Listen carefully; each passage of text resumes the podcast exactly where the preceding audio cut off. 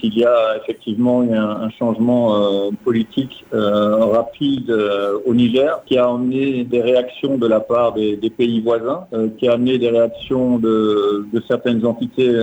sous-régionales et qui a pour conséquence, entre autres, de créer une, situation très très complexe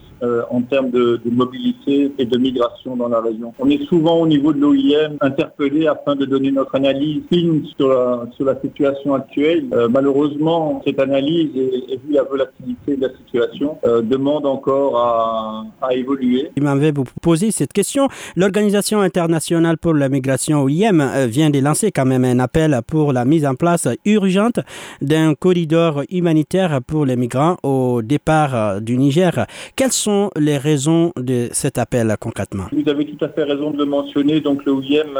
appelle à la, à la création d'urgence de, de, de couloirs humanitaires pour faire en sorte que les migrants qui sont bloqués au Niger, principalement les subsahariens, puissent rentrer chez eux dans les meilleures conditions possibles, partant du principe euh, qu'il y a une surpopulation dans les centres euh, d'accueil de ces personnes qui sont pour l'instant au Niger. D'autre part, comme vous le savez, le, Niger, tout comme le Mali en fait, occupe une position unique euh, en tant que pays d'origine, pays de transit, mais aussi de destination de, pas mal de mouvements migratoires interrégionaux. J'aimerais rappeler à ça aussi la récente fermeture des frontières et de l'espace aérien qui a aggravé en fait les difficultés rencontrées par les migrants bloqués et qui entravent également les, les actions euh, de soutien à ces mêmes euh, migrants euh, et entre autres les actions d'aide au, au, retour volontaire mises en place par, euh, par l'OIM. Alors, Monsieur euh, Pascal, cette situation affecte-t-elle des migrants maliens puisque nous parlons du Mali ici Oui, oui. Alors, bien sûr, les, les migrants maliens sont directement affectés par cette situation et j'ai eu, eu l'occasion de, de m'entretenir avec, avec le nouveau ministre des Maliens établis à l'extérieur et de l'intégration africaine où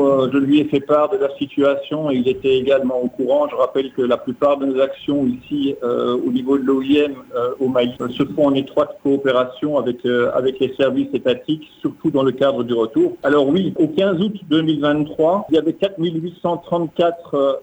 migrants dans les centres, dans les sept centres de transit de l'OIM au Niger, dont 1424 migrants maliens, ce qui représente 29% de l'ensemble du groupe. Ce que je peux vous dire aussi, c'est que depuis le 26 juillet, il y a déjà trois vols charters programmés par l'OIM et ses partenaires en provenance du Niger qui ont été annulés. Donc c'est plus ou moins 400 personnes, 450 euh, personnes qui auraient dû déjà euh, revenir au Mali qui sont toujours bloquées là-bas, alors que de janvier à juillet 2023, nous avions assisté plus de 2000 migrants maliens à retourner au Niger avec notre assistance et celle des services euh, étatique euh, ici au Mali. Alors Pascal, quelles pourraient être euh, les conséquences euh, d'une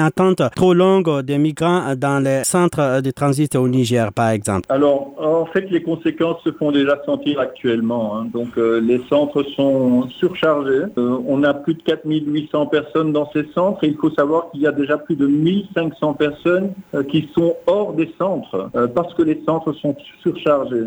La plupart de ces personnes euh, sont des gens qui ont vécu euh, des, euh, des, expériences, pour la plupart très très négatives, que ce soit dans le désert, aux portes de l'Afrique du Nord, ou que ce soit de retour euh, des pays d'Afrique du Nord, ou, que ce soit au Niger. Donc il y a une tension dans les centres, il y a un stress sur leur avenir au niveau de, ces jeunes gens et ces jeunes filles qui sont dans les centres. donc euh, la frustration, les tensions augmentent, euh, ce qui pose des, des problèmes d'organisation au sein de ces centres, euh, ce qui fait euh, qu'il est pour nous euh, vraiment nécessaire de pouvoir avancer sur la sensibilisation au fait de trouver des solutions rapides euh, pour tous ces jeunes et ces jeunes filles, de travailler ensemble avec les services des différents gouvernements impliqués, que ce soit dans les pays de transit, dans les pays d'accueil ou dans les pays de retour, afin de mettre en place aussi, par exemple, des, missions consulaires ou en tout cas de pouvoir interpeller les représentations consulaires afin de, permettre à ces, à ces, migrants de rentrer chez eux. Et je terminerai en disant que, comme vous le savez, l'espace aérien euh, au Niger, mais aussi euh, une grande partie des frontières terrestres sont pour l'instant Euh, pour nous, il est important d'appeler à nouveau à la mise en place de corridors humanitaires qui doivent pouvoir permettre le retour dans les meilleures conditions de ces jeunes gens et de ces jeunes filles.